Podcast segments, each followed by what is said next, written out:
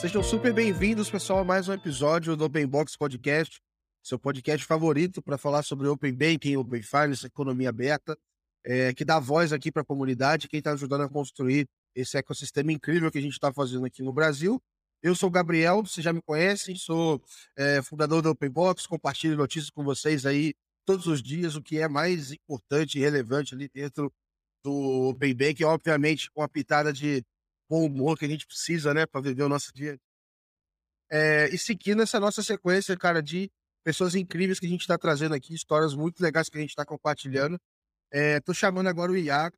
Estamos internacionalizando aqui de, de, Belo Horizonte, então a gente está trazendo aqui.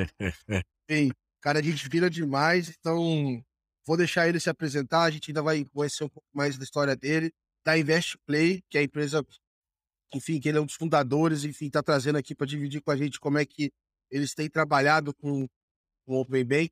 E super prazer te receber aqui, Iago, seja super bem-vindo, cara. Boa, Gabriel. Cara, primeiro, obrigado. É... Te falei, essa é a primeira vez que a gente conversou, né? A, a... trazer o... a forma leve do Open Bank, né? Um termo tão técnico aí, é... que um ano atrás, dois anos atrás, quem não estava na bolha não sabia nem nem o que, que significava. Ainda muita gente não sabe, né? Mas quando eu te vi lá fazendo as brincadeiras, trazendo de uma forma leve, trazendo meme. Eu lembro dos primeiros memes é, que você fez, eu não lembro qual foi, cara. Eu te falei isso lá em São Paulo, né? Mas distribuiu nas redes aqui, né? Fui propagador. Então, primeiro, parabéns aí por todo o compartilhamento, pela energia, né? É que não é fácil reunir tanta gente boa aqui, mexer no, no, material, divulgar isso, enfim. Então, parabéns aí. Acho que o Brasil todo ganha aí, o time todo, o Open Bank todos ganham. Então, parabéns aí. Contem com a gente também, como é que a gente puder ajudar. Boa, cara, super obrigado aqui. Então, acho que, é... enfim, eu tenho dividido muito com o pessoal que é um momento, na minha visão, assim, super é, é, especial dentro do mercado, porque a gente tem até players que antes não eram tão abertos assim a conversar e se abrir, etc. Que isso tem acontecido, então é um momento, é um momento legal pra caramba de, de viver. E, cara, vamos lá, antes da gente entrar em, em, em, em Open Bay, cara, eu gosto de começar sabendo tua história, quero saber, enfim, de onde que você veio, quem que é o Iago, saber um pouquinho antes aí de, desse mundo aí de Open Bank, um pouquinho da sua trajetória. Legal, show. É, contando um pouquinho aqui, né, como é que a gente começou aqui, ou até antes disso. É, prender, isso é quase uma frase bonita de parede, né, mas é real. Prender sempre teve ali uma, um bichinho correndo na veia, sabe? Desde, cara, eu fiz de tudo, assim, desde é, marca de evento, tive distribuidor de bebida, é, na época era uma distribuidora de bebida com tech, assim, sabe? Era tipo o Zé Delivery. Uhum. A gente conectava as distribuidoras com, com os clientes. Isso foi 2014, eu acho, 2013, se não me engano. Maneiro, maneiro. E deu errado, né? Assim, na óbvio, novo pra caramba, sabe? Comprando coisa, endividei, enfim. E teve muita coisa, cara, assim, legal. Eu tive a oportunidade também de desenvolver um projeto que hoje casa até um pouco com o Open Bank, assim, quando a gente fala de time, né? Em alguns convidados aqui que você trouxe, é, alguns, né, que já estão falando de Open Banking há alguns anos, às vezes eles estavam um pouco à frente do tempo, né? Uhum. Principalmente porque não estava nada regulado e era né, inovação de mercado e algo do tipo. Aí em 2015, se eu não me engano, cara, a gente desenvolveu uma. A Amazon disse que ia, que ia trazer o Amazon Prime Air, que era entregas com drone em até 30 minutos na porta da, da galera. Você já viu? Eu lembro, eu lembro dessa história. Inclusive, algumas é, ideias nessa época aí, talvez de relacionada a medicamento, tipo. É. é alguma zona coisa... rural. Exato, exato. Acesso. E aí eu lembro direitinho a propaganda, é, um amigaço meu, é da minha família, mas considero mais amigo, assim, que mora lá em Miami. Ele teve a ideia, assim, me chamou para tocar com ele e falou assim, cara, esse negócio vai dar merda, velho. Porque entregar na zona rural é lindo, faz super sentido, dá acessibilidade e tal, etc. Só que no centro, como é que você entrega isso lá no centro de Miami, lá em Nova York, aqui em São, em São Paulo, aqui em BH, qualquer lugar, né? E os drones, normalmente, eles eram muito grandes, porque você tem a, as faixas de voo, né, de Aham. zonas de voo, ele tinha que voar entre a zona civil e... Esqueci lá o termo técnico. Então, eles eram muito parrudos. E aí a propaganda da Amazon Prime Air era colocando um tapetinho que tinha tipo uma tagzinha, que o drone ele localizava aquilo ali, ele pousava exatamente em cima daquela tag, né? E a gente falou assim, cara, Força Armadas Americanas vai dar pau nesse negócio. E deu uma caralhada de pau.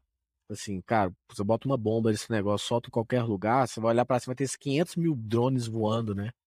E aí, resumo da história, a gente desenvolveu um porto de drone. Começou no B2C, é, só que ficou muito caro, ficou 700 dólares, 800 dólares para uma pessoa ter na porta da casa dela. Aí depois nós fomos pro B2B, que era para vender para UPS, para Mas nessa época FedEx. não era tão caro, pelo menos, né? o dólar não era tão caro, exatamente. E aí era receber, assim, em locais. é, igual você tem a caixa de correio, você coloca lá a, a- a convencional, receber mercadoria e, enfim, foi várias coisas legais. Fui mexer com patente na época, velho. Que Mas peraí, eu voltar antes aí. Isso aí, você estava no período da faculdade ainda, já tinha formado. estava no período da faculdade, fazia administração na FGV, é, aqui em São Paulo? São- aqui em BH. Em BH, BH. É.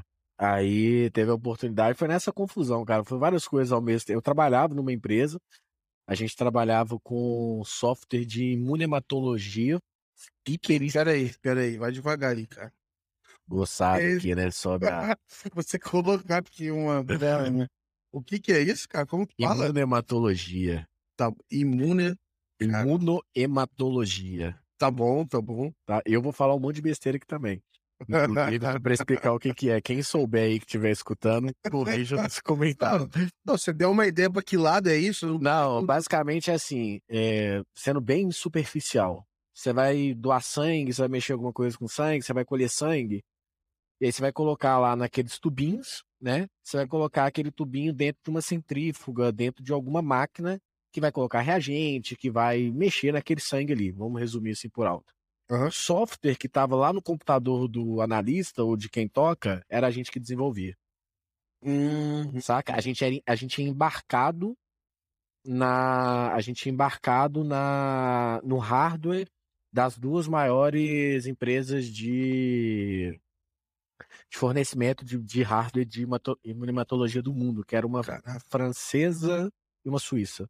Acho que é francesa e suíça. eu vou dizer assim que se tem um mercado que deve ser pior do que banco para trabalhar é o de saúde, né? Porque é. um software que não pode. Ah, errei. aqui, Exatamente. Ali você uma perde análise dinheiro. errada, não dá nada, não. Aqui a gente perde dinheiro, lá a gente perde vida, né?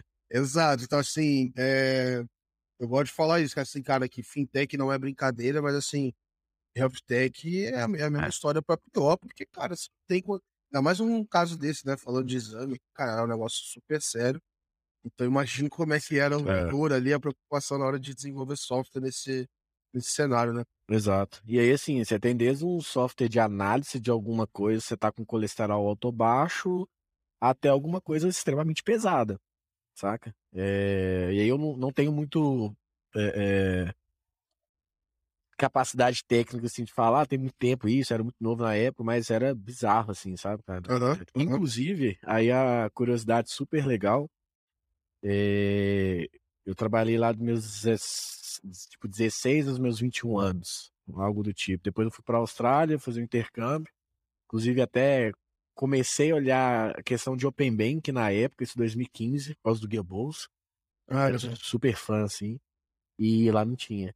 E, e aí, assim, quando tava, tava nesse período, assim, né, de, de entender esse momento, né, que que depois veio surgiu a Invest Play, a curiosidade é que o time lá dessa empresa de imunematologia são os meus sócios aqui hoje. que maneiro, cara. É, o CTO, o Dev, o, o designer, né? É, além do Thiago, que você também conhece, Uhum. tem mais um. Então, é um relacionamento que a gente tem de 15 anos, saca? Então, assim, as coisas fluem muito mais legal, assim. Que maneiro. A gente tem Mas é isso, aí teve, é, teve essa questão do drone.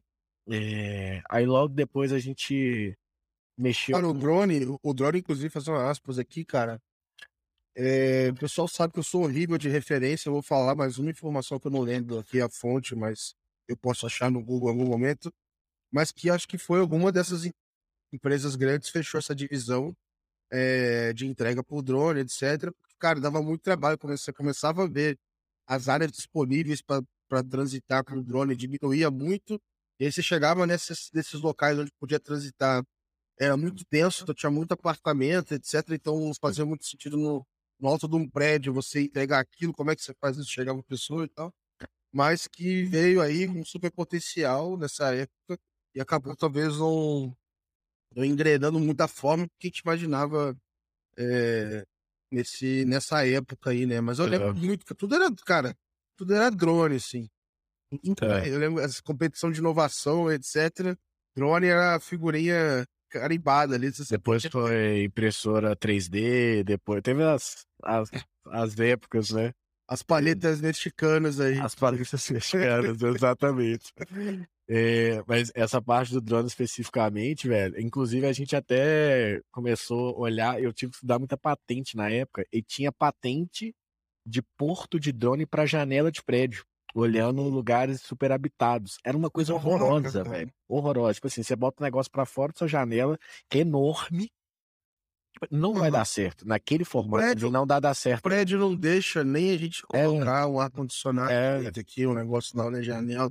Teve uma vez, eu, eu, quando eu mudei aí pro, na pandemia pro Guarujá, eu conheci as regras do prédio, etc. Eu voltei da praia e deixei uma blusa na, na varanda lá secando. Me ligaram, ó, não pode deixar pendurado aí, não sei o que. A gente tinha eu... mandado furar a parede, metido no ar-condicionado, depois falar que podia. Não, não, fui leve, fui leve, fui leve. Imagina, imagina você for num lugar desse, desse nível de chatice, tu falar de botar um, mini, um mini drone ponto ali pra fora é, da janela. Exato. E isso lembra um pouco, assim, de time, velho, Open Bank, sabe? Porque uhum. lá atrás estava muito à frente do mercado, da aceitação do mercado. Igual você falou, né? Teve lá algumas startups promissoras e tal. É... Eu lembro que eu fui procurar o melhor, é, é, melhor. A gente foi procurar o melhor advogado de Miami de patente. Eu escrevi a patente, velho, sozinho. Fui prender que era patente. Negócio difícil pra cacete. Tem que reivindicar não sei o quê. Aí a gente só bateu. Isso é detalhe pequenininho. A gente só bateu em detalhe da, só bateu em patente similar da Amazon e do Google. Mas é, tranquilo. A nossa, os nossos 12 escritórios de advocacia Exato, o jurídico. É, só que não. Encarar, encarar é, aí, assim, estacionou o negócio.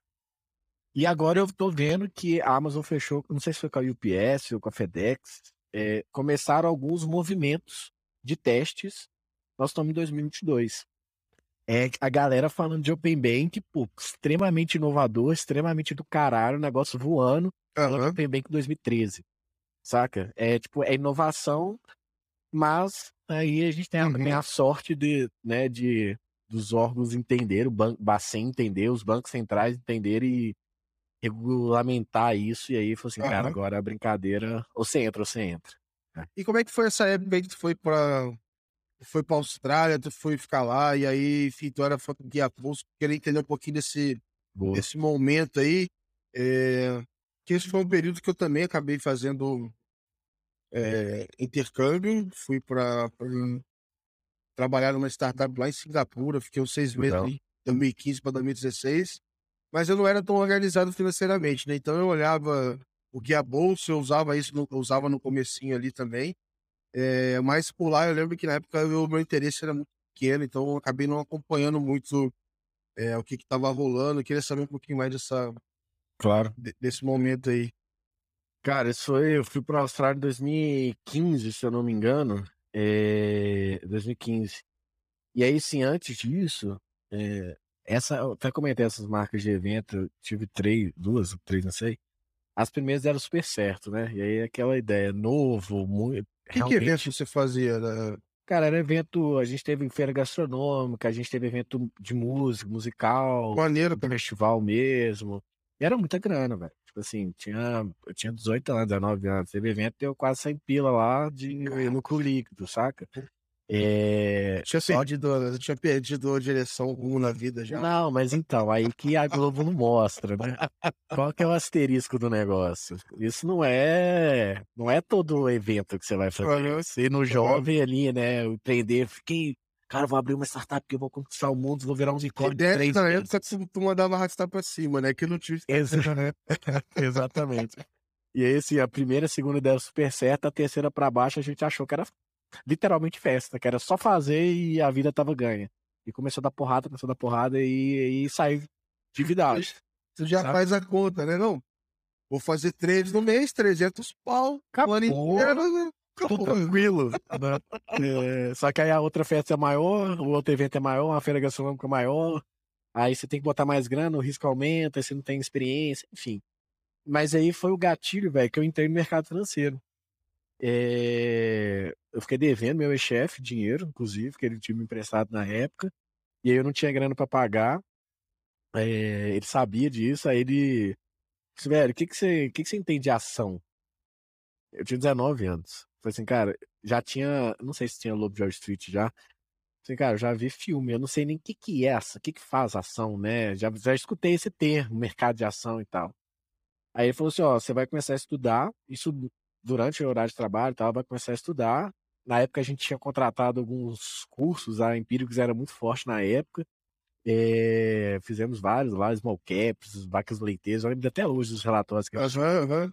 E aí ele ia fazer um aporte mensal e a gente dividiria o lucro. E esse lucro eu pagaria o que eu devia para ele, além de ser. Caraca. E aí que eu comecei. A gente não chegou a levar para frente. O cara foi o visionário ali, né? Falou, o visionário, é. estudar aqui, vamos embora. É. Apesar de não ter ido para frente, assim, a gente estudou muito, a gente não chegou a tocar o projeto e tal. Eu fui para Austrália. E mas eu fiquei apaixonado, velho. Eu entendo, eu comecei a entender mercado financeiro, 20 anos assim, fiquei louco.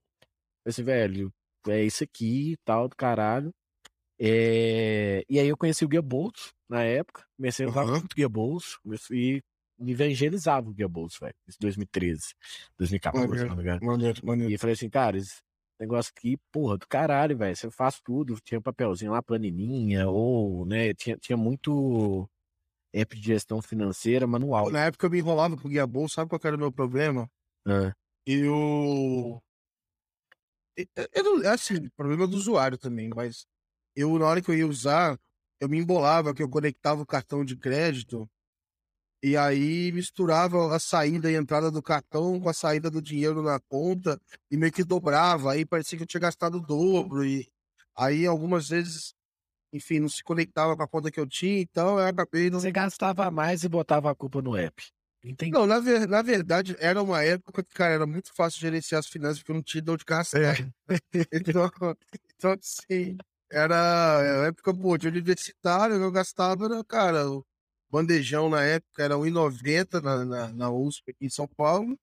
As festas open bar a 20 reais. Exatamente. Não tem como errar na gestão. Não tem, tem como errar com 100 reais, né, velho? Exato, assim, mas me embolava ali e tal, mas é, inclusive eu baixei o Guia Bolso de novo, agora, né, em 2022, e, cara, tava com acesso a uma conta que eu tenho até hoje, tipo, o negócio tava lá, cara. Olha que legal.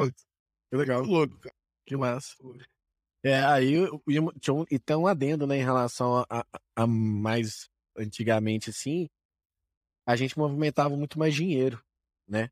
E lá era uma dificuldade, dificuldade falando do usuário também, Iago, né? Porque você tinha lá, você conseguia criar a carteira dinheiro.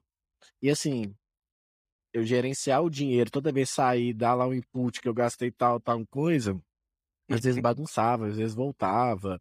Enfim, hoje a gente tem, né? Dinheiro, cada dia que passa, vem diminuindo. Então, só apoio. E aí, bicho, a gente. Eu, eu Gostava demais do Gabos, fui, fui usuário beta deles lá, fui convidado na época de ser usuário beta deles, fiz relacionamento com os caras, conversei lá um tempo na época. Aí fui pra Austrália, não tinha nada na Austrália, ficava louco. Eu morei em Sydney, em North Sydney, que é tipo uma São Paulo.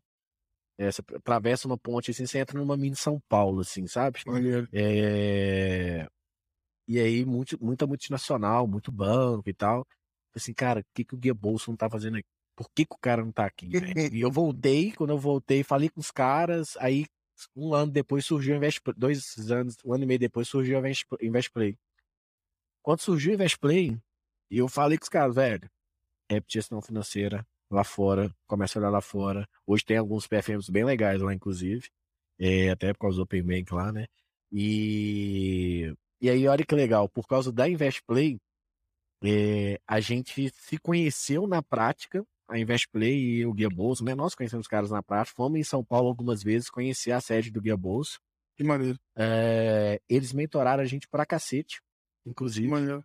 É, a gente mentorou eles depois de um ano, assim, bem pequenininho, né? Mas eles estavam olhando formas de monetização do Guia Bolso, porque sempre foi uma dificuldade dos PFMs pré-Open Bank, né? Como monetizar. Exato. E eles estavam trazendo um cara de um banco grande para tocar a parte de investimento deles lá, da corretora, na verdade, e a gente foi conversar. Eu lembro que o, o Thiago Alvarez estava na sala também. E, enfim, e aí. Aí foi essa, essa relação. É, a gente aí seguiu a vida Invest Play, né? Guia Bolsa seguiu. E hoje está aqui a gente convergindo ali novamente falando de Open Bank, que os caras foram, né? Professores ali, apesar de não serem necessariamente o primeiro, que teve uma maior relevância ali inicialmente. Exato. Depois exato. o Olivia fazendo do caralho aqui dentro também. Enfim, mas não, foi cara, um pouquinho desse sentido. Não tem como você. Né, não... É porque acho que foi o maior case, na minha visão, assim, de B2C, né, cara? É, beleza, tem, vieram outros, etc. Mas olhar para trás, eu particularmente não consigo lembrar de outro naquela época. Óbvio que você tinha enfim, gente fazendo várias coisas e tal, mas é, o top of mind ali acaba sendo eles, cara. É, é, mas, cara, eu queria saber, assim, um pouco mais, então, talvez desse momento aí, tipo, de como é que você foi, enfim, é, como é que foi o começo ali do Invest Place na época. É, pô, você usava o Guia Pulso, mas, cara, a gente não chamava de Open Banking, é que tu já, você já entendia que era Open Banking isso, como é que foi esse, esse início, até você ter contato e falar, puta, não, isso aqui é um, é o modelo, é para onde esse negócio vai, isso aqui vai me dar pra caramba. É, queria entender um pouquinho mais dessa parte. Legal, legal. E... Vesplay, como é que ela nasceu, né? O pessoal que dentro tem Vesplay tá cansado de escutar isso, tá, gente? Eles falam, né? Vai, já vai falar da Rico, vai falar de não sei quem. Mas a gente nasceu é, dentro da Rico, é, na época, segundo uma corretora do Brasil. É, e olha que curiosidade, a gente nasceu dentro de um Startup Weekend. Olha que massa. Cara, que maneiro. Conhece? Vários, eu lembro. Participei de alguns em São Paulo aqui. Boa. É, eu tinha participado de alguns aqui também. E louco, fascinado, querer, é, querer criar alguma coisa e tal. Foi lá que a gente fez, em 2015, 2016, um aplicativo de mobilidade urbana. Um pouco advindo também da Austrália, porque lá você viu o trem chegando, e uhum. chegando em tempo real, a gente tá assim, cara, por que, que não tem isso no Brasil? A gente criou um aqui, é, nasceu no Startup Weekend também, criou um aqui e começamos a pilotar, só que a gente foi ver em ônibus que você tem licitação, né? Que são só você chegar lá e meter um GPS no ônibus. E aí a gente teve um negócio, uns arduinos, é, que colocava, criou e colocou debaixo dos bancos, assim, ilegalmente, né? Ainda bem que tá gravado isso aqui.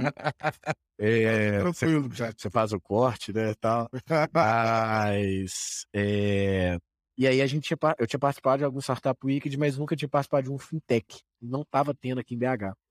Uhum. E aí teve um Startup Weekend de fintech no Rio de Janeiro, é, na sede da Stone, inclusive, patrocinado e é, é, idealizado pela Rico. E então a gente eu fui para o Rio para participar apenas do, do Startup Weekend voltar. E aí nasceu o Invest Game, que, era Invest, que é Invest Play.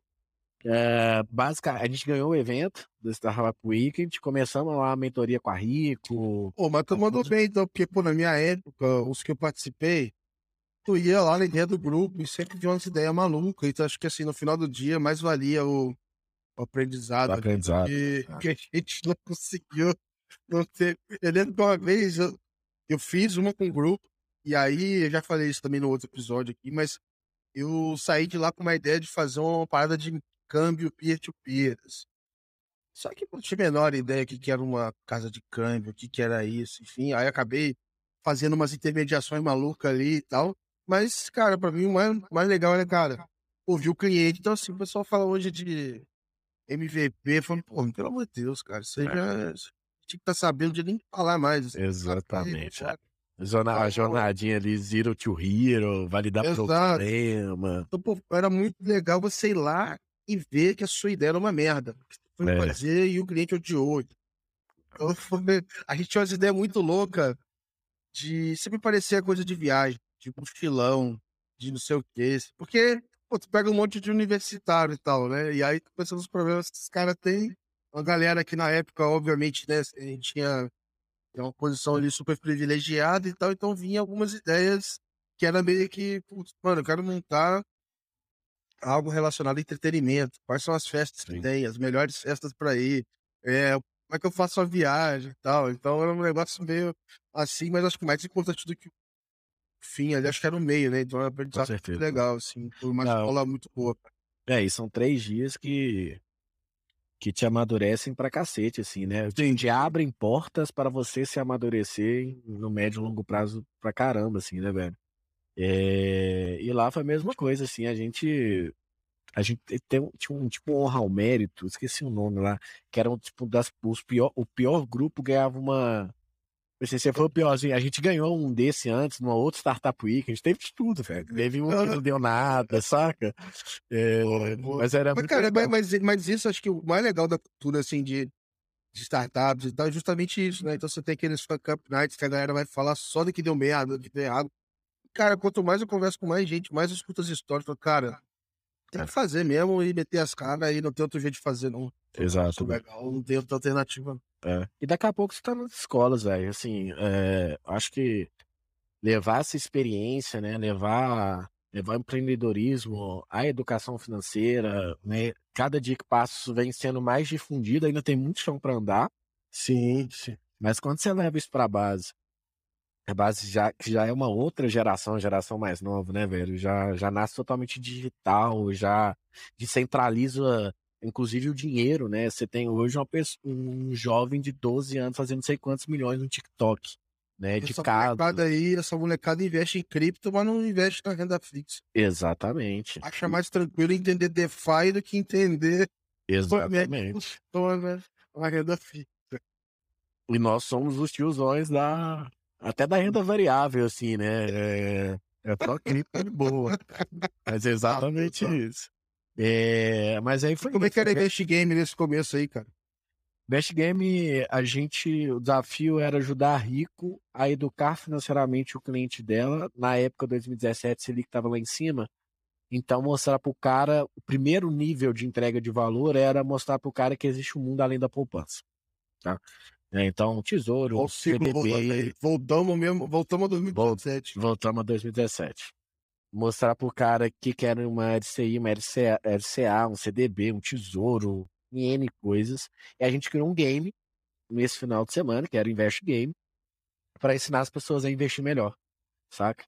E aí, fomos lá para na, na, não sei se você conhece ali a sede da Estônia no Rio, de frente pro, pro Porto ali. Fomos pra rua, fomos validar, fomos monetizar. Foi do caralho, assim, o final de semana, sabe?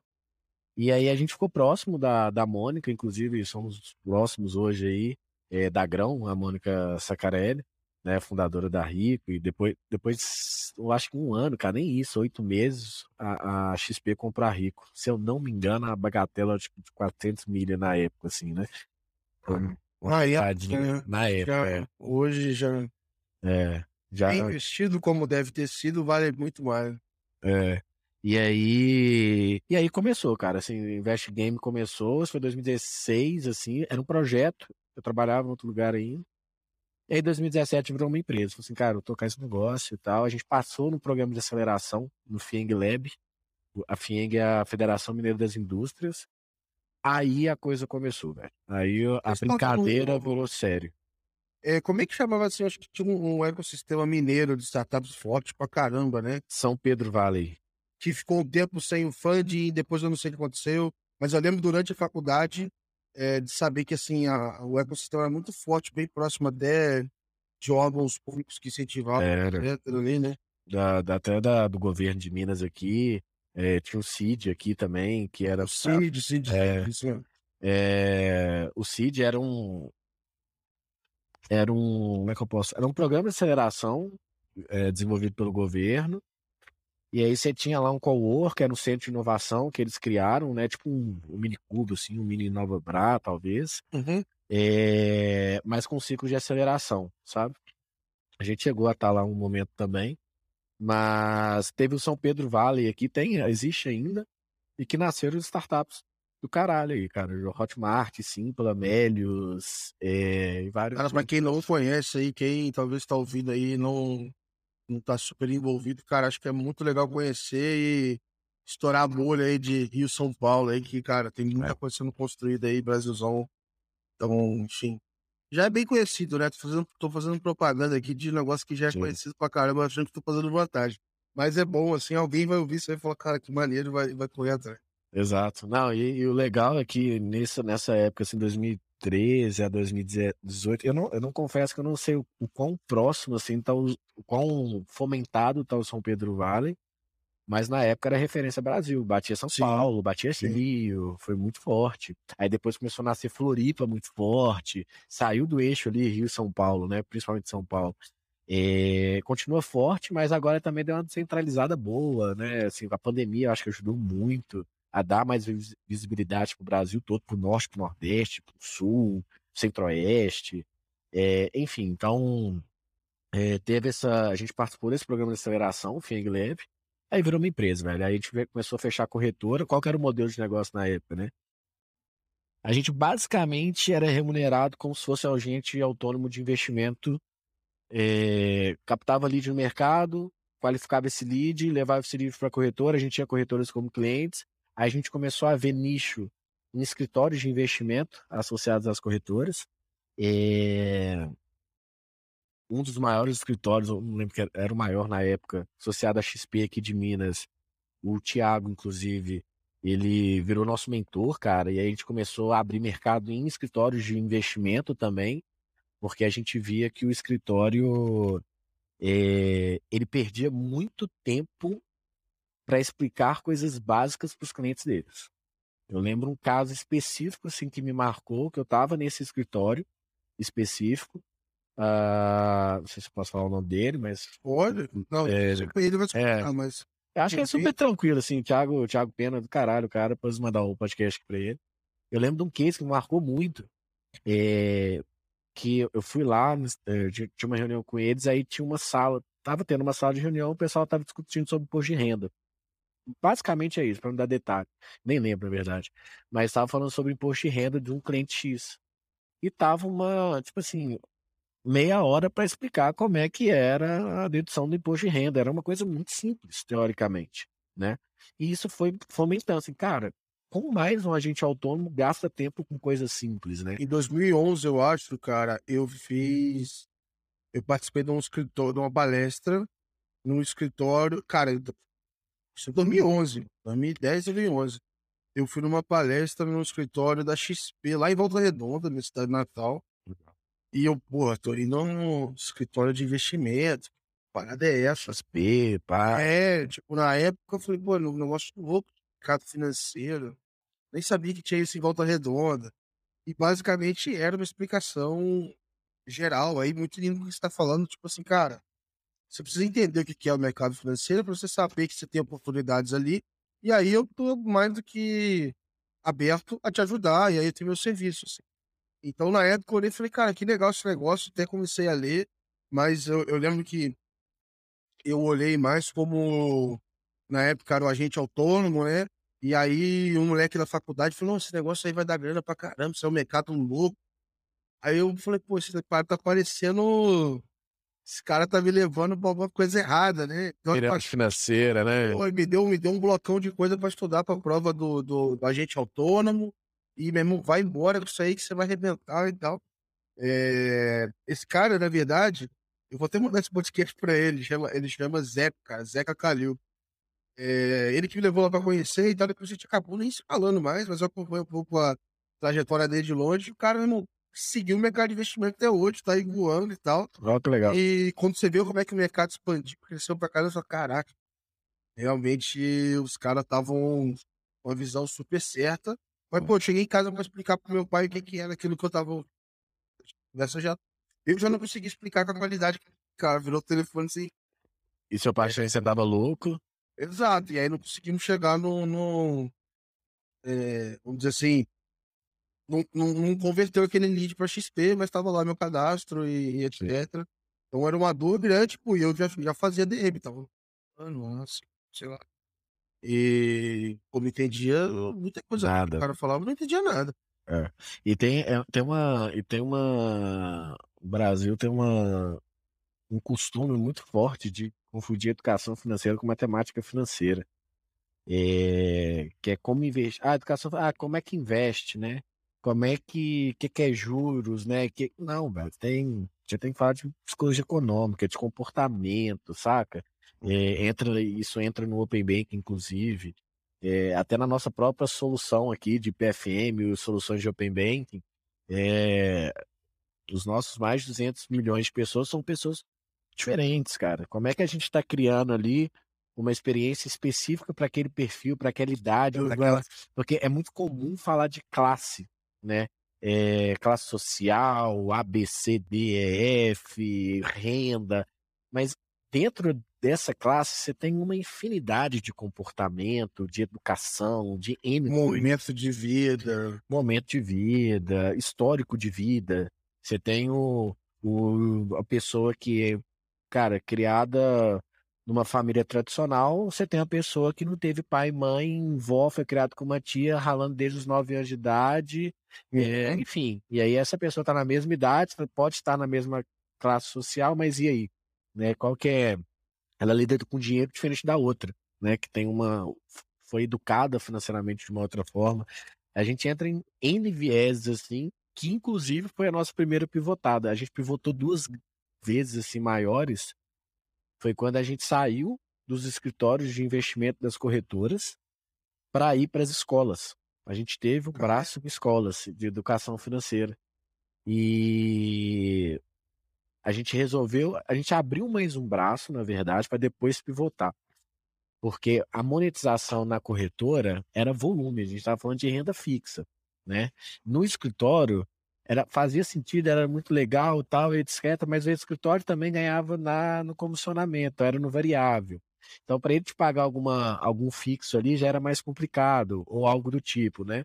É, a gente trabalhar em cima de um variável era mais difícil sem um fixo mínimo, assim, é, e na prática, aí, aí entra total Open Finance. Quando a gente, a gente sabia, né? A gente sabe que o brasileiro não é educado financeiramente, mas quando a gente foi para a prática, velho, é tipo assim, extremamente muito mais bizarro do que a gente acha que é. Saca? É, as pessoas sabem muito menos do que a gente acha que elas não sabem. Nós, na verdade, né? não só as pessoas. É... E isso aumentava o nosso CAC, porque o meu custo de aquisição desse cara é muito maior, porque eu preciso convencê-lo muito mais, eu preciso educá-lo muito mais. Vídeo, uma receita, uma remuneração teoricamente baixa, que ela precisa ganhar no volume. Era a receita da merda. Sabe? O cara que mais precisa de. Quanto maior o CAC, às vezes o cara tem até menos recurso para é, pra trazer, sei lá. Obviamente também. Óbvio que tem muita gente que e isso, aliás, é, é até muito mais comum do que parece. Há muita gente que tem grana pra cacete, meu irmão não conhece nada disso também.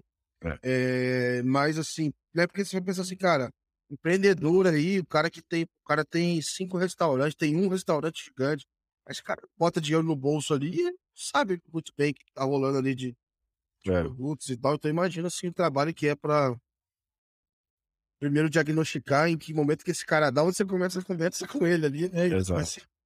É, e aí quando você vai pegar assim na, na prática, tem um, um, um mundo muito maior por trás, a insegurança da pessoa, o desconhecimento gera insegurança, a insegurança te deixa, te, te faz não gerar ações, né? Então cê, é melhor você ficar na poupança, é mais seguro. Então a, a inclusão era, financeira era muito, é muito baixa ainda, né?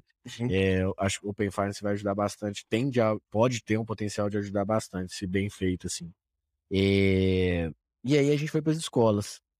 E nas escolas o Bacen estava junto com o MEC falando, cara, precisamos levar a educação financeira para os jovens. Inclusive o Tiago, esse Tiago Pena da 3A Investimentos, que apresentou a gente, falou assim, cara, tô sabendo de, um, de uma verba para a escola pública para levar a educação financeira para jovem.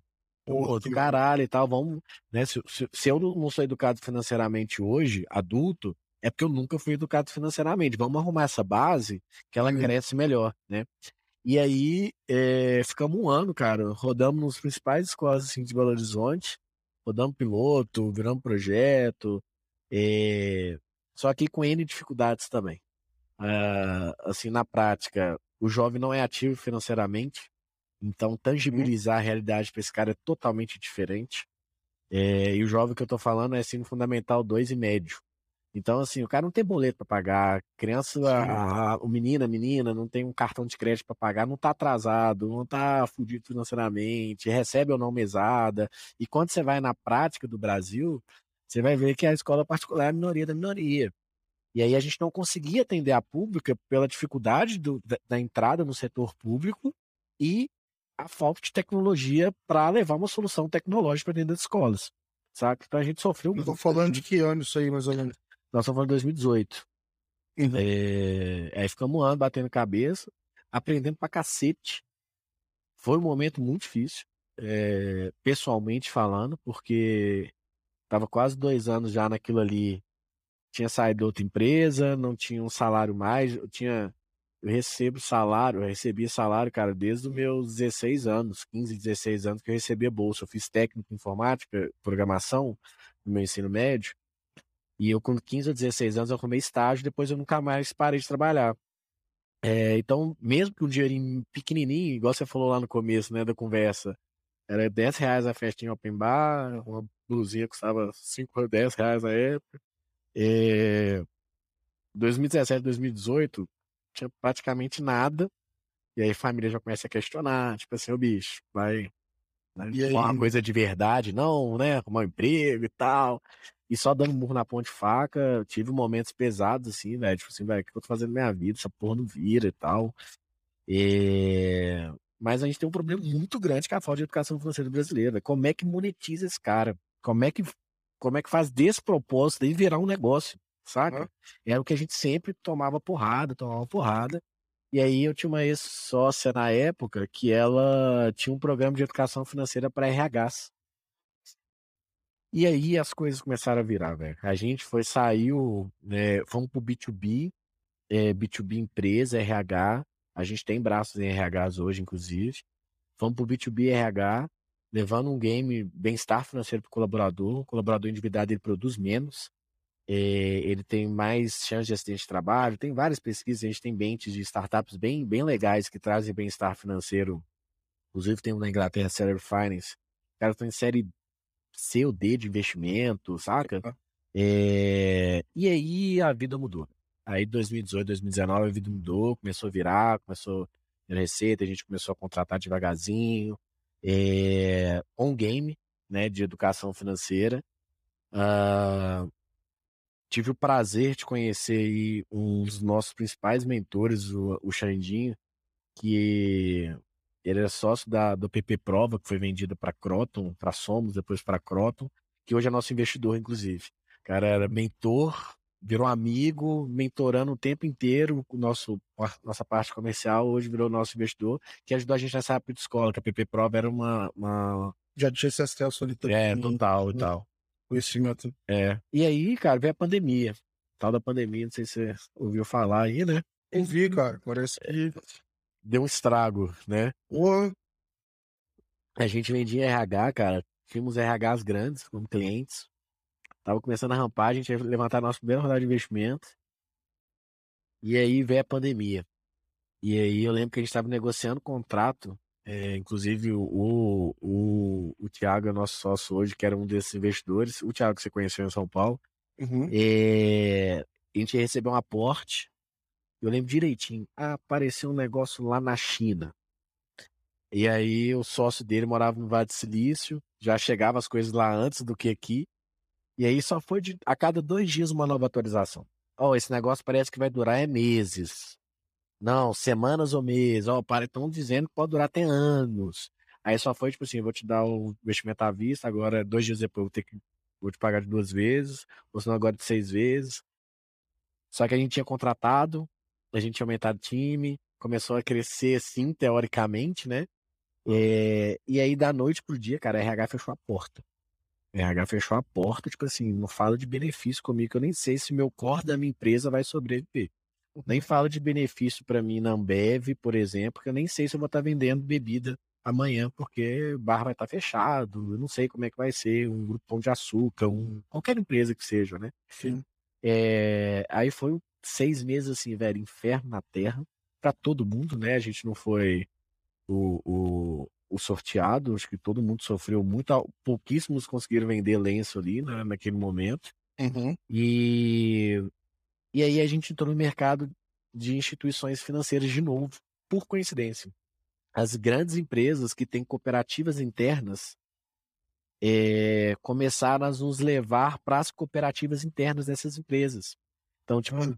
Pão de Açúcar, o grupo Pão de Açúcar tem eh, o GPA, tem a GPA Ativa, que é a cooperativa deles. Uhum. Você tem uma Valorec, que é uma multinacional francesa, que é cliente nossa até hoje, levou para a Coval, que é a cooperativa deles. E aí a gente começou a entrar no mercado de cooperativa, entrou no mercado de banco, entrou no mercado de previdência, entrou no mercado de, de seguradoras, tanana, tanana, aí o negócio desembolou, aí virou. Aí voltou e a gente sempre com a pegada de assim, cara, o game é muito legal, a gente tem uma plataforma gamificada, é, ela educa bem e gera dados para a instituição financeira. Então, então, eu queria te perguntar, na verdade, é isso assim, em que momento aí dessa trajetória do você começar com o projeto de educação financeira, etc., em que momento que, que os dados começam a entrar aí nessa Boa. trajetória e tu começa a lidar com isso? Boa. É, quando a gente virou, assim, para a gente entende, começou a ser demandado por cooperativas e previdências e outros bancos menores, a gente falou assim, cara, é, por que, que esse cara tá comprando, né? Ele está comprando bem-estar financeiro para o cliente dele na prática, para o cooperado, para o participante do fundo de previdência, do segurado dele, enfim. E a gente começou a ver que a gente colhia dados bem interessantes durante a experiência gamificada. Eu entendia se o Gabriel tinha ou não previdência, se o Gabriel ele queria ou não trocar de carro nos próximos seis meses, porque eram os, os, objetivos financeiros dele, que a gente ajudava a se organizar financeiramente nesse sentido.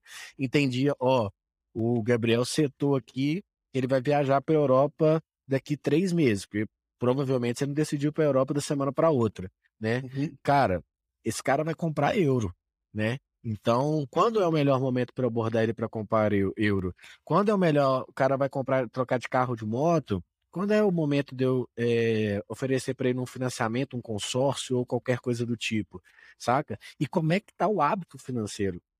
É uma coisa que a gente bate muito, todo mundo que a gente conversa, toda instituição financeira, desde o PFM até a plataforma gamificada, que esses hoje são os nossos dois produtos, que é para de pensar apenas em produtos e serviços financeiros.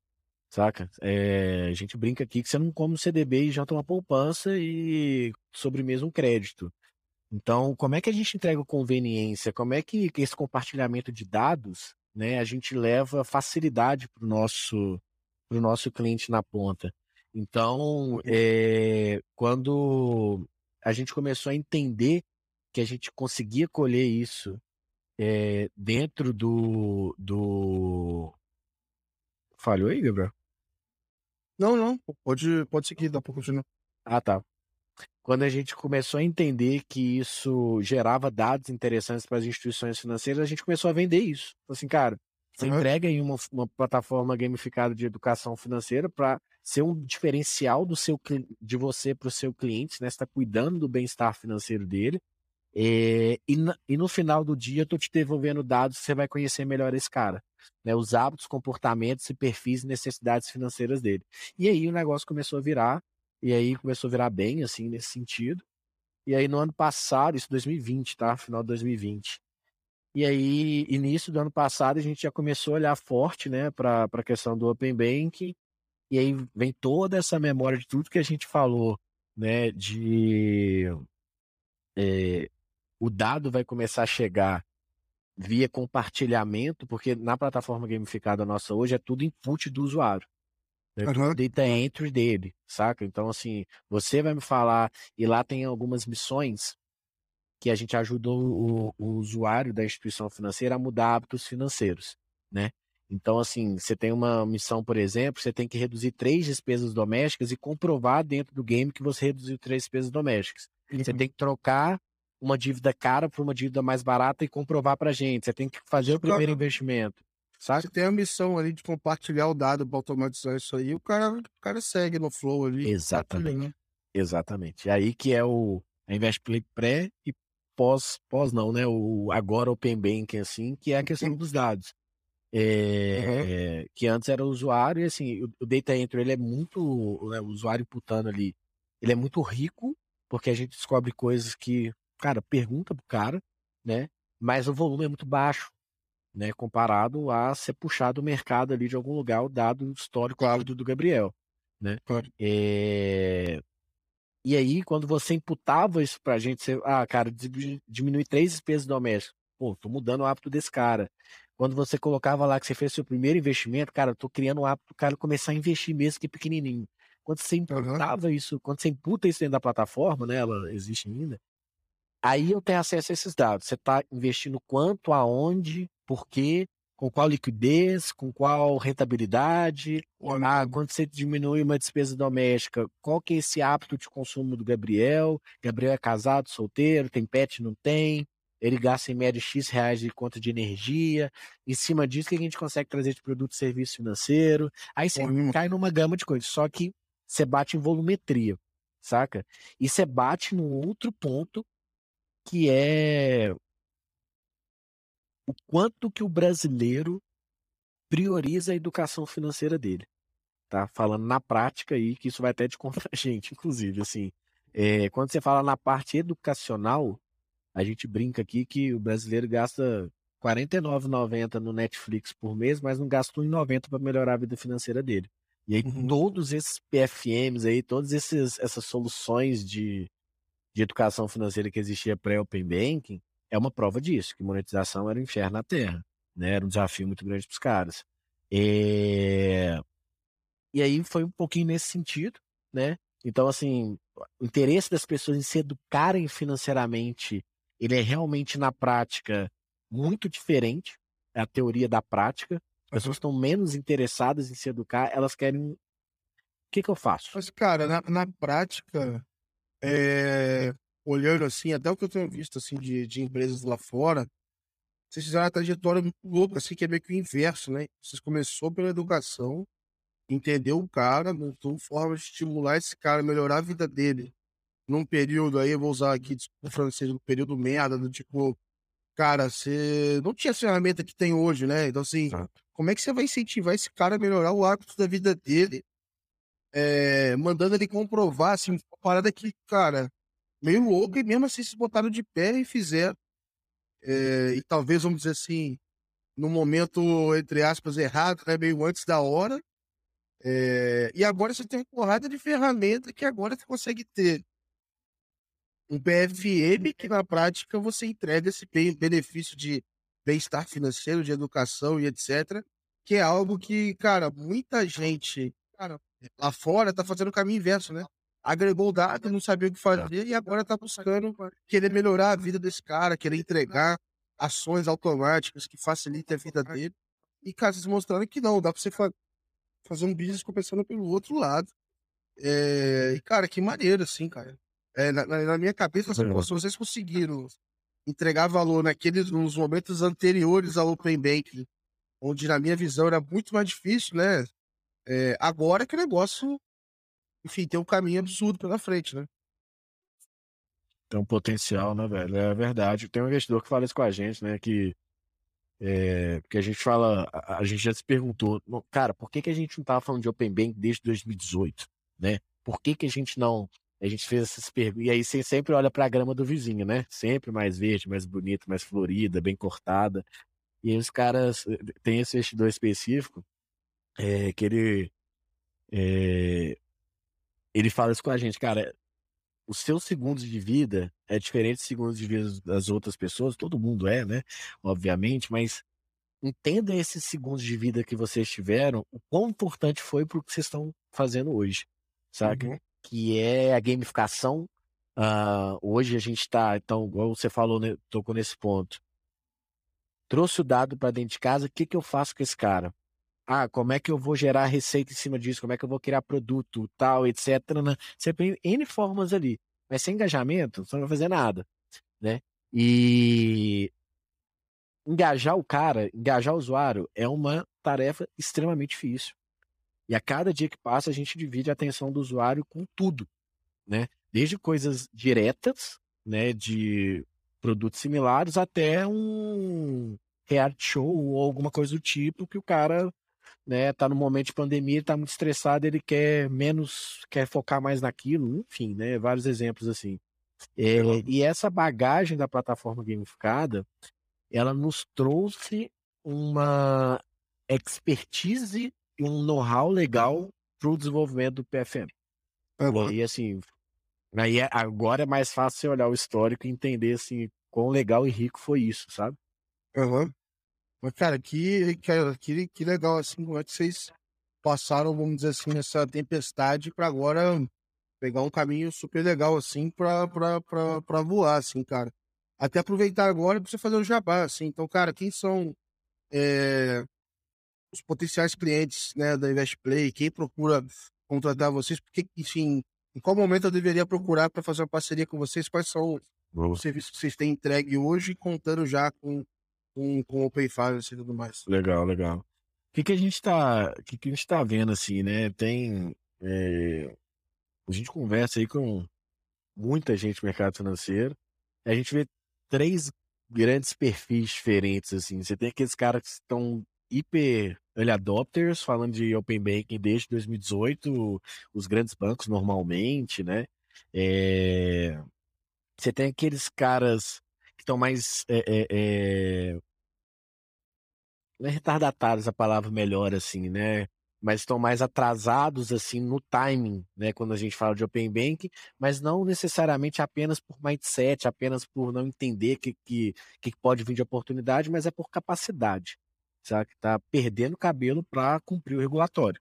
E assim, cara, eu não consigo pensar em estratégico do Open Bank. Eu tô pensando em regulatório, já tô na tampa aqui para poder atender e eu não tenho um suspiro para pensar na estratégia. E você tem pessoal no meio do caminho que vem saindo dessa outra, dessa terceira via aqui, que é quem está entendendo e a gente sentiu uma, uma fortíssima aí, é, demanda, cara, assim, do, do início do ano para cá é, da galera começando já as instituições financeiras a começar já a olhar para o estratégico, formar squad dentro das, das IFs de estratégico do Open Banking. É, então, a cada dia que passa, tá, tá, tá melhorando mais. E o mais legal, que no ano passado, a estrutura do nosso PFM, a gente já tinha desenhado, né, dentro de casa e tal, algumas coisas, mas ela foi, ela foi co-criada com uma IF, é, com uma instituição financeira. A gente fez tipo um, como se fosse um design sprint de três ou quatro dias, quase 60 pessoas lá é, dentro. É, eu acho que a gente não pode citar não com a GNDA com eles.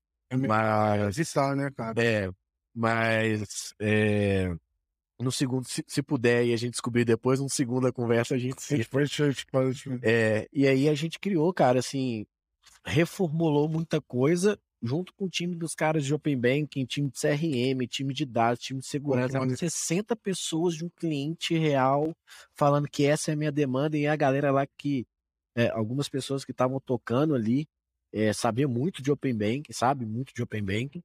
E, e dali nasceu o filho mesmo que começou a rodar e aí começou a ter a demanda.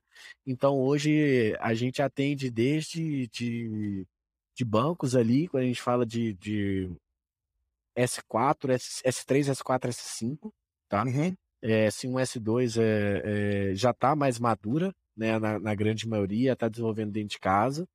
E cooperativas de crédito, já tendo, a gente veio, né, todo o conhecimento da, da plataforma gamificada, então a gente tem uma, uma, uma facilidade, uma, uma parte muito legal de cooperativismo, que uhum. é diferente quando você vai falar de uma solução para uma IF normal e para uma cooperativa é muito diferente. O sistema cooperativista é muito diferente. Tem um ganha-ganha ali da cooperativa, cooperado, é...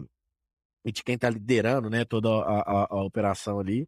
Então, é... e tem uma, algumas novidades legais aí que a gente não pode soltar, mas acho que no próximo papo a gente vai conseguir trazer.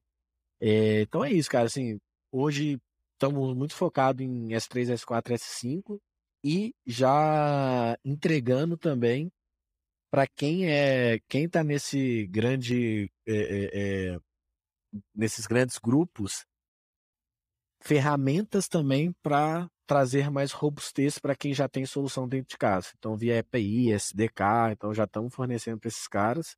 É, e é isso que, que escala a gente, né? Também, assim. Uh, então tá nesse formato, então as IFs, né, que já estão entendendo que faz sentido o estratégico, né? Que faz sentido, acho que todos vão entender isso, mas que está no momento, momento, né? É, tem o braço, tem energia, tem o budget, tem o, né? É, enfim, então é o é o momento ideal ali para a gente bater um papo, sabe? Legal, legal. Inclusive, eu vou botar o link aqui de vocês, se tiver algum outro específico que você quer que eu deixe aqui, eu coloco junto no, no episódio também, deixo aqui na descrição. E, cara, eu queria aproveitar, está chegando aqui no, no final do, do, desse episódio, desse primeiro episódio, para eu falar outras vezes aqui. É, mas eu gosto de, de aproveitar para saber um pouquinho da, das previsões da galera. Então, Legal. o que, que te imagina para o mercado aí nos próximos anos? E, enfim, onde é que você acha que esse negócio vai chegar? É, e, cara, é para vir sem, não vem com previsão conservadora, não. Aqui é pra gente sonhar mesmo. Daqui uns anos a gente volta nesse vídeo pra caraca. Olha eu acho que as pessoas vão, poder, vão estar compartilhando alguns dados, não? Vão... Não, ah, né? cara, vai estar vai tá, vai tá funcionando para TJ. Falando, ah, não, quero, quero sonhar, pô. Agora é hora de sonhar aqui. Legal, legal, velho. E um ponto que a gente bate, eu até comentei isso agora, né, recentemente.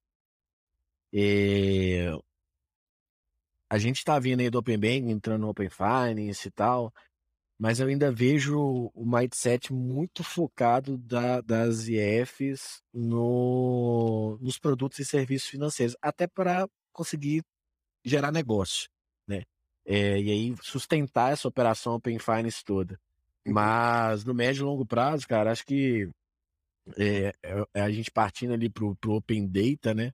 Já estamos vendo aí algumas soluções querendo, querendo nascer para conectar um, um, mundo Open Finance, né? E sair da esfera ali do seu território federal e começar a, a atingir outros lugares. E numa padronização, né? Uh, ainda é cedo. Então, assim, falamos do futuro lá na frente mesmo, daqui no médio prazo. Uhum. Depois que o resto do mundo começar a entrar numa mini página, assim, pelo menos básica, né? Base, assim, do Open Finance, a gente já começa a falar de uma coisa globalizada que vai começar pelos early adopters, né? Legal. legal. É, e aí a gente entra é, nesse ponto especificamente é como é que a gente entrega conveniência? Como é que a gente entrega, está tudo conectado? Se eu estou num lugar só, como é que eu contrato o que eu quiser contratar, mas como é que eu entendo, por exemplo, né, a gente estava conversando no particular aí depois, é, antes, né, como é que eu entendo lá que o meu pet tem uma doença que eu gasto muita grana com o meu pet porque ele come carne de avestruz. Eu tenho medo, eu tenho medo do pessoal descobrir o que eu sou capaz de fazer pelos pets que eu tenho aqui em casa então talvez é melhor nem o pessoal nem entender. Nem continuar nessa conversa. Né? exato, exato. Dá uma segurada na onda aí. É, e o mercado tá crescendo demais, né, cara? Uns anos, assim. É, essa geração é muito pai de pet, mãe de pet, né? É, mas é isso, é assim, cara, entender isso, né? Hoje a gente tem a gente tem uma parceria, é, parceiro super legal, uma startup também tá crescendo pra caramba, já são grandes, que não é na área de Open Banking, Open Finance propriamente dita, mas junto com eles a gente trouxe mais de 140 parceiros no Brasil todo. Então, é, isso está falando de agora, para falar do futuro. Então, assim, uhum. hoje a gente já entende lá que o nosso usuário da IF, o cara compra muito em numa varejista tal, eu já trago para ele um desconto na, na, numa próxima compra dele, porque Legal. isso já está acontecendo aqui. Porque eu já consigo entender seu hábito de consumo, que você, por exemplo, eu vi que o Gabriel, ele, nos últimos quatro, três meses, ele gastou mais de três, duas ou três vezes com passagem aérea, aí senta na, na categorização específica ali de viagem. Uhum, uhum. Cara, o Airbnb é parceiro nosso, vou te dar 35% de uhum. desconto, vou te dar uma diária grátis. É, vou te, se é um hábito seu, eu vou te ajudar a poupar ali, eu te dar a conveniência. Isso a gente tá falando de agora, a gente já tá fazendo, mas lá na frente, é isso, é tipo assim. É o que dá para fazer isso. Além mais. Assim, abrir poder desse CRM, vamos dizer assim, pro, pro, pro, pro mercado, dá pra gente ser muito mais. É, criativo do que só avisar pro cara que ele tá no chat especial e que Exato. ele deveria tirar o saldo de uma conta. Acho que isso é só o primeiro. É... Eu, eu, eu, também sonho assim com isso, da gente ter uns, uns insights que, que você recebe de uma instituição, qualquer ela que seja, mas que sejam quase de que, cara, você, se tivesse mais tempo para se andar ali e olhar, você poderia chegar numa decisão tão personalizada e importante quanto essa dica Exato. que estão te mandando, né? Porque hoje a sensação é que é muito genérico ainda, por mais que pô, eu recebo aqui um monte de e-mail de, de promoções aqui, é, mas assim, a gente sabe que é por uma segmentação aqui de milhão de pessoas no meio. Um negócio que foi feito para mim. Exatamente. É. é quase que humanizar a tecnologia, né? É o contrário. É, exato. É, como é que a gente deixa mais usual e aí a gente fala de tudo, cara. Assim, você sai do produto de serviço financeiro, você vai falar de seguro, você vai falar de pet, você vai falar de casamento, você vai falar da telecom, você vai falar de. É, e aí, dentro dessa esfera toda, aí realmente a gente vai ter que voltar para comparar daqui 5, 7, 10 anos como é que era, né? E como é que a gente está, mas eu acho que tem muita oportunidade, cara, muita oportunidade para todo mundo, assim, uma, um pré um pré-futuro, assim, né? Pré-futuro, na verdade, está acontecendo. A gente também está sendo muito procurado, procurado por bem que essa service, né? Uhum, Startups uhum. ou empresas que entregam para poder é, consumir o nosso, nossas soluções para entregar uma solução de bem que as a service mais robusta, né? Até pela fintechização aí do varejo e tal, etc. Legal. Imagina isso daqui 5, 10 anos, né? A Pô. capacidade disso. Pô, cara, excelente, cara, excelente. É... Queria te agradecer pra caramba aqui pelo, pelo tempo. E agora a gente vai falar mais vezes, assim, não tem como, enfim, ter papo ruim contigo. A conversa foi boa pra caramba. É, super obrigado por dividir aqui a história com a gente. Eu vou botar todos os seus links aqui. É, e já vou deixar um recado pra galera que eu tô indo assistir agora um filme, agora à noite, esse episódio tá sendo gravado dia vai dar tempo? de maio. Eu acho que vai, mano. Eu vou ver um filme de um cara que começou a trabalhar com o Open Bank e gravar um filme sobre isso dele, que é basicamente o Doutor Estranho no Multiverso da Loucura, que ele é basicamente aquilo que a gente enfrenta no dia a dia pra botar esses negócios de pé, cara. É, é uma loucura divertida, mas dentro das loucuras que tem aí, é uma divertida de se fazer, cara. Boa, com certeza, é bom filme. É, obrigado pelo, pelo tempo aí. Parabéns novamente é, por tudo que você está movimentando do ecossistema aí, fazendo a galera vir, fazendo a galera se abrir. Uma coisa que eu acho super legal aí é que tá, a maioria das pessoas está muito próxima, está muito no mesmo nível ali, porque é novo né? Uhum. É, a gente conversa com os IES, a gente conversa com outros sintéticos, a gente conversa com concorrente, a gente conversa com quem tiver que conversar, tá todo mundo no mesmo nível. Então, quando você fomenta essa comunidade, né, a gente, todos nós saímos na frente ali, e na prática, não na, na teoria, né? Exato, né? Ah, bonitinho, vamos tocar a comunidade, é necessário, e uhul, e etc. Uhum. Mas é isso aí, cara. Parabéns pelo trabalho. E contem com a gente aí, vamos super juntos. Boa, vamos colocar e, cara, já vou soltar novidade aqui. Em breve a gente vai estar com um canal de cortes, vai sair cortes de tudo que é episódio. Então eu vou, vou soltar aqui o cara falando que, olha, eu ganhei 100 mil. E aí eu vou botar tua cara ali. Ligue já. Contrate aqui. Pra cima aí. Ele começou apenas com um real. exato, exato. Esse cara começou fazendo. Tô brincando, galera. Não vamos achar um meio termo aí. Não precisa ser essa festa aí que tem, o pessoal tem feito. Mas, cara, mais coisas aí. Tá vindo é, como grupos para comunidade, pra gente trocar ideia e tal. Então tá vindo bastante novidade aí pra galera. E é isso, pessoal. Super obrigado por acompanhar aí mais um episódio. Ficar aí com essa história incrível aqui do, do Iago da Invest Play. Todos os links estão aqui na descrição do episódio. Fiquem atentos aí, na, na próxima semana a gente solta mais um episódio. Super obrigado, um grande abraço, pessoal. Boa, valeu, pessoal.